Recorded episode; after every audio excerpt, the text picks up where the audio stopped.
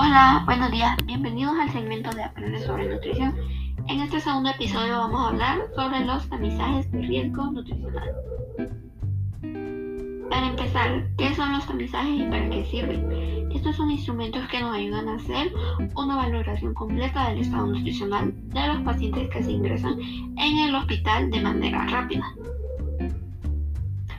Esto se hace de manera rápida debido a la falta de tiempo y de personal en los hospitales. Nos acaban de enviar una pregunta por medio de nuestro WhatsApp que dice qué impacto puede tener implementar un privado sanitario nutricional en pacientes hospitalizados. El impacto es que estos instrumentos, al ser aplicados en pacientes hospitalizados, lo que se logra hacer es una detección precoz de riesgo nutricional. Esto es importante porque constituye el primer paso en el tratamiento del paciente.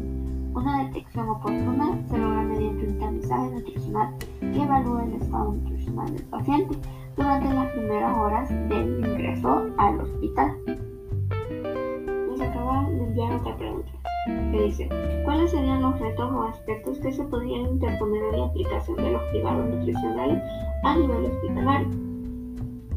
Yo considero que uno de los retos sería que no sea el adecuado para cierto tipo de pacientes o la patología que presentan el paciente.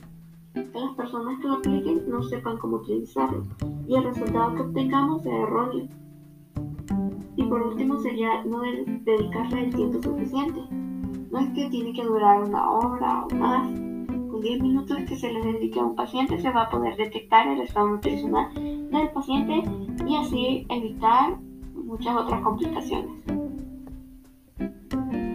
Para mí, el aspecto a considerar para utilizar un determinado cribado nutricional sería que este tenga validez para identificar a pacientes desnutridos, pero que la validez que éste tenga sea validez científica, ¿verdad?